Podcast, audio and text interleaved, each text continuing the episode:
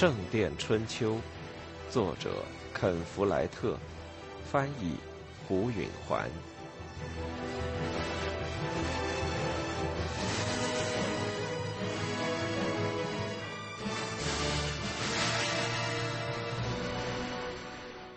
自从艾伦回到王桥以来，到今天为止，差不多四年了。这四年是汤姆一生中最美好的四年。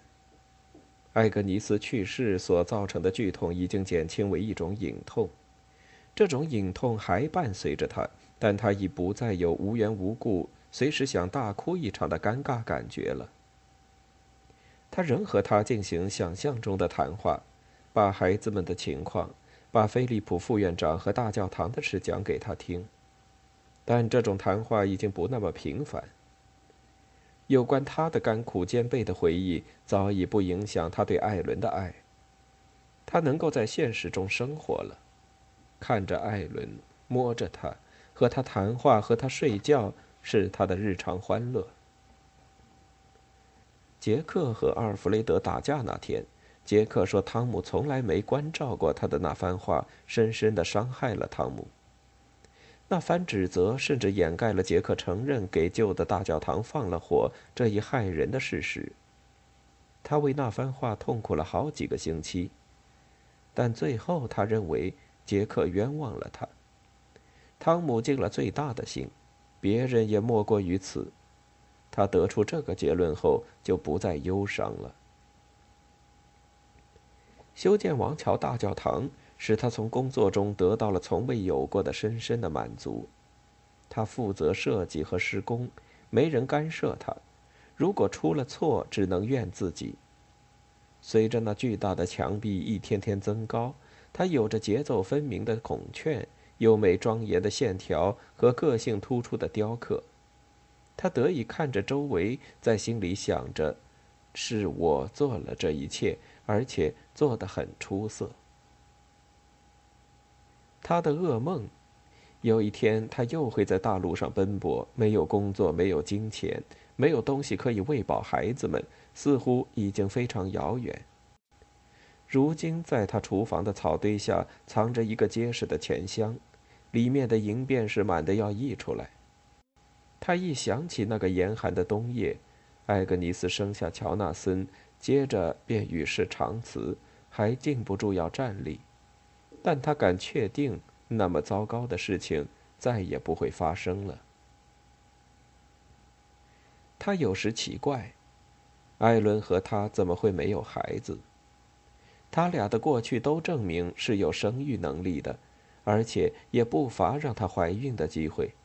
在经过四年之后，他们仍旧几乎每夜都同床。然而，没有孩子并不使他深感遗憾。小乔纳森是他珍爱的宝贝。他从以往的经验中得知，逛集市时最开心的是带着一个小孩子。因此，当上午过半，人群开始汇拢来的时候，他就带着乔纳森去玩。乔纳森穿着那身小袍服，但他本身就逗人喜爱。最近，他提出一个要求。要把他的头发剃掉，菲利普也就迁就了他。菲利普对这孩子的宠爱不亚于汤姆。结果，乔纳森比以前更像个小巧玲珑的修士。人群中有好几个真正的侏儒，玩着种种把戏向观众行乞，让乔纳森看得入迷。一个侏儒掏出他和正常人一样大的那玩意儿，吸引了一大群人。汤姆赶紧拉乔纳森走开。有变戏法的、耍杂技的和奏音乐的表演，拿着一顶帽子走上一圈收钱；算命的、江湖医生和妓女在拉生意，还有绝力的摔跤的在比赛，以及种种碰运气的赌博游戏。人们都穿着他们最光鲜的衣服，有点钱的还喷了香水，头发上涂了油。人人似乎都有钱可花，空气中叮当响着银币的敲击声。熊狗相斗的表演就要开始了，乔纳森从来没见过熊，他着迷极了。那只熊的棕灰色毛皮上有好几处伤疤，表明它至少从最近的一次咬斗中死里逃生。拦着熊腰系着的一根粗铁链固定在深深栽进地里的粗木棒上，那熊四脚着地，在铁链的半径范围内脚步沉重地走来走去，气羞羞地瞪着围观等候的人群。汤姆想象着，他从那野兽的眼睛中看出了狡猾的目光。他要是个打赌的，就把注压到熊身上。场地的一边有一个锁着的箱子。从里边传出狗的狂吠声，锁在里面的狗可以嗅到他们敌人的气味。那只熊不时停住脚步，看着那箱子，低哼一声，于是狗吠声就变成了歇斯底里的尖叫。这些动物的主人，那个驯熊的正在收赌注。乔纳森不耐烦起来，汤姆眼看就要走了。这时，那个驯熊人终于给箱子开了锁。那只熊拽紧铁链，立起身来，吼叫一声。驯熊人喊了句什么，把箱子打开了。五条猎犬跳了出来，它们动作敏捷轻快，张开的嘴里露出利齿。它们全都径直朝熊扑去。那熊用巨大的前掌扇打它们，它击中了一条狗，一掌把那条狗打飞了，其余几条狗也退了下去。人群向前涌。汤姆照顾着乔纳森，他站在前排，不过离熊还远。那熊机灵地退到木棒跟前，把铁链放松，这样再向前冲的时候不会给铁链拽住。但那些狗也够精明的，他们在第一次散乱的攻击之后又重新集结起来，围成一圈。那只熊激动地转着，想同时看清四面八方。一条狗一边狂吠着，一边向熊冲去。那只熊迎上前去，伸掌去打。那条狗迅速后撤，退到熊够不到的地方。其余四条狗从四个方向冲上去。那只熊兜着圈子猛击它们。当三条狗狠狠咬住熊的臀部皮肉时，人群欢呼起来。那只熊痛得大叫一声，立起身来甩掉它们。它们连忙跑开去。那几条狗想故伎重演，汤姆以为熊会再次上当。第一条狗冲进了熊的范围，熊向它扑去，那狗退下去。但是当其余几条狗向熊冲去时，它已经早有准备，猛一转身扑向最近的一条狗，用掌猛击那狗的肋部。人群又像刚才给狗叫好一样为熊欢呼。熊的利爪撕开了那条狗银缎般的毛皮。留下了三条血痕，那条狗可怜的哀叫着退出了战斗，去舔自己的伤口。人群讥嘲的笑起来。剩下的四条狗小心的包围起那只熊，偶尔冲上前去，但不等危险到来就立即退了回去。有人慢慢鼓起掌来，跟着一条狗率先发起了进攻，它闪电般冲上去。从熊的掌下溜进去，跳起来去咬熊的喉咙，人群发狂了。那条狗把白牙咬进熊的硕大的颈项，其余的狗一拥而上。那熊往后退着，向咬着它颈项的狗打去，然后倒在地上打滚。汤姆有一阵儿说不清楚了什么事，地上有一撮皮毛。这时，三条狗跳开去，那只熊稳住身形，用四条腿站着。一条狗已经留在了原地，给碾死了。人群紧张起来，那只熊已经消灭了两条狗，只剩下三条，但它自己的背上、颈上和后腿上也鲜血淋漓，样子有点惊慌。空气中充满了动物的血腥味和人群的汗臭味。那三条狗停止了吠叫，悄悄地包围起熊，它们也很害怕。但他们嘴里也尝到了血味，一心想厮杀。他们的进攻仍照原先的方式开始，一条狗冲上去，再退下来。那只熊三心二意的招架一下，就掉过身对付第二条狗。但这时第二条狗也冲到中途，就又退到熊够不到的地方，然后第三条狗也照样进进退退。三条狗轮番试探。使那只熊疲于晃动转圈，那三条狗每冲一次就靠近一点，熊掌也就更近于击中他们。观众对进展看得很清楚，大家的情绪越来越激动。乔纳森还站在前边，离汤姆只有几步，样子有点害怕。汤姆再去看熊狗相斗时，刚好看到熊的前掌打着一条狗，而另一条狗却钻到那只巨兽的两条后腿之间，乱咬熊的软肚皮。那只熊发出了一声尖叫似的声音，那条狗从熊的身下钻出来逃开去。另一条狗向熊冲去，熊拍出一掌，差了一点没打着。那条狗这时又去咬熊的小腹，这一次狗逃开时，在熊的腹部留下了一个流血的大口子。那只熊后退了几步，又四脚落地了。有一会儿，汤姆以为熊完蛋了，其实他错了。那只熊仍有力气搏斗。当另一条狗冲进来时，那熊虚晃一招，立刻回头。看到了第二条上来了，便以惊人的敏捷转过身去，狠狠打了那狗一掌，把它打得飞上了天。人群高兴地吼叫起来，那条狗像一块死肉般的落在了地上。汤姆盯着它看了一会儿，它还没死，但已经动弹不得，大概脊椎骨已经断了。那只熊不再管它，因为既够不到，而且那狗也不动了。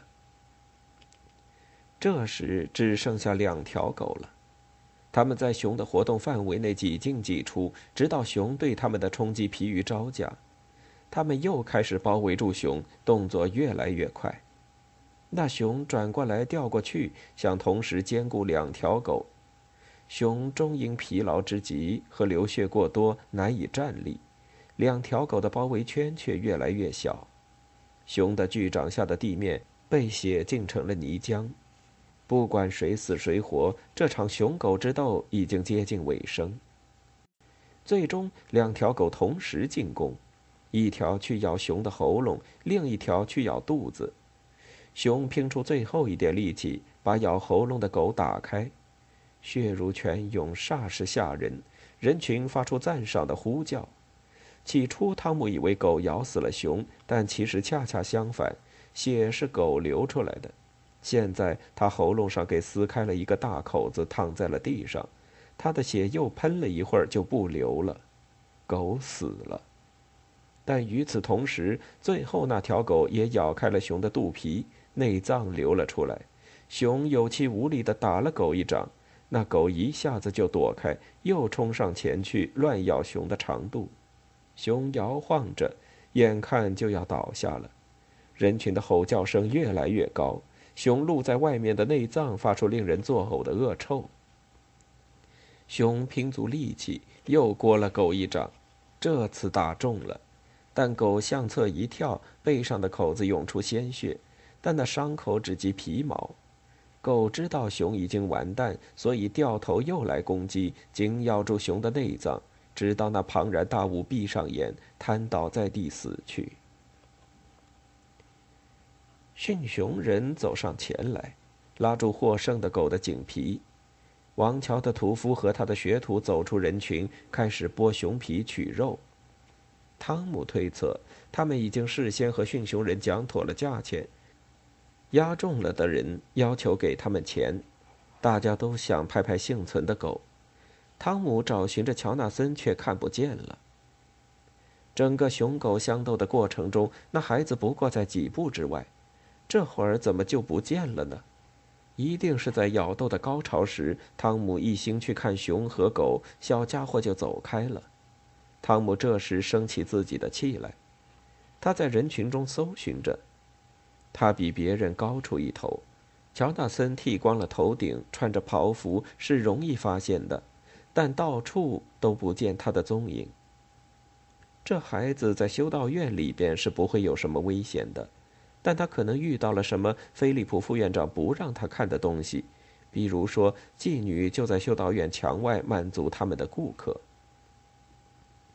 汤姆四下张望，看见大教堂高高的脚手架顶上有一个穿修士袍服的小身影，这可把他吓坏了。他一时感到惊慌失措，他想高呼：“别动，你会掉下来的。”但他的叫声一定会淹没在集市的喧嚣声中。他推开人群，挤向大教堂。乔纳森正沿着脚手架跑，专注地玩着什么想象中的游戏，完全不顾危险。他要是脚下一滑，翻下边缘，直落八十英尺，就会摔死。汤姆强按住涌到喉咙口苦涩的恐惧。脚手架并不抵达地面，而是架在嵌进高墙上预留好的洞里的粗木桩上。这些粗木桩伸出墙外六英尺左右，结实的木柱担在这些粗木桩上，捆绑牢靠，再把有柔韧的小树干和草席做的寨桥铺在木桩上。通常都是通过修在后墙里的螺旋形石梯到脚手架上的，但今天把石梯关闭了。那乔纳森是怎么爬上去的呢？没有梯子，汤姆关照过，杰克又查过一遍，这孩子一定是顺着没盖好的墙头一层层爬上去的。墙头已经用木杖封死，这样就不能随便上下了。但乔纳森可能是翻过了木杖。这孩子充满了自信，但他照样每天至少要摔上一跤。汤姆来到墙根下，害怕地向上望去。乔纳森正在八十英尺的高处兴致勃勃地玩着。汤姆一阵揪心，手心冒出了冷汗。他扯着喉咙高叫：“乔纳森！”他周围的人吓了一跳，都抬头望去，看到了他在冲什么叫喊。他们看见了脚手架上的小孩，向朋友们指点着他。很快就聚集起一小伙人。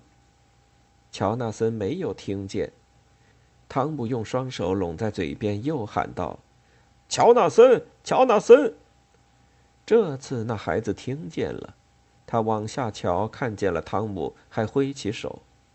汤姆叫着：“下来！”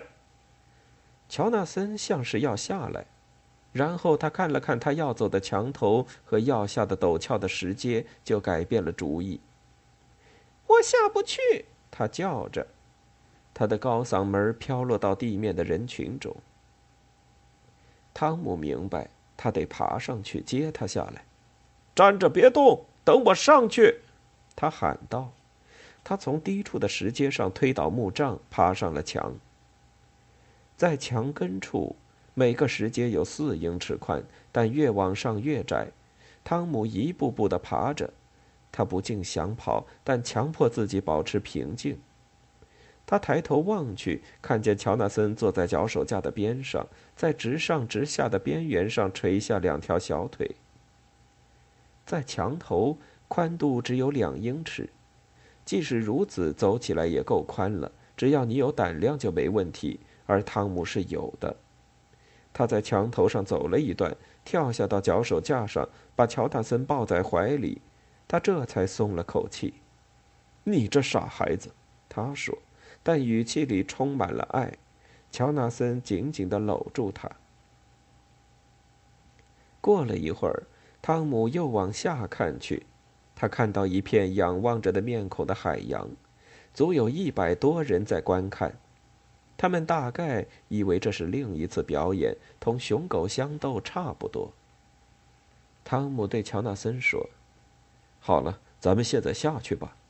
他把孩子放到墙上，说：“我就在你身后，用不着担心。”乔纳森没有被说服。我害怕，他说。他伸出两臂，等着汤姆抱他。汤姆才一迟疑，他哇的一声就哭了起来。“别怕，我来抱你。”汤姆说。他对此并不痛快，但乔纳森这会儿已经泄了气，不敢在这么高的地方自己走了。汤姆爬上墙头，跪在乔纳森身边，抱起他，站直了身子。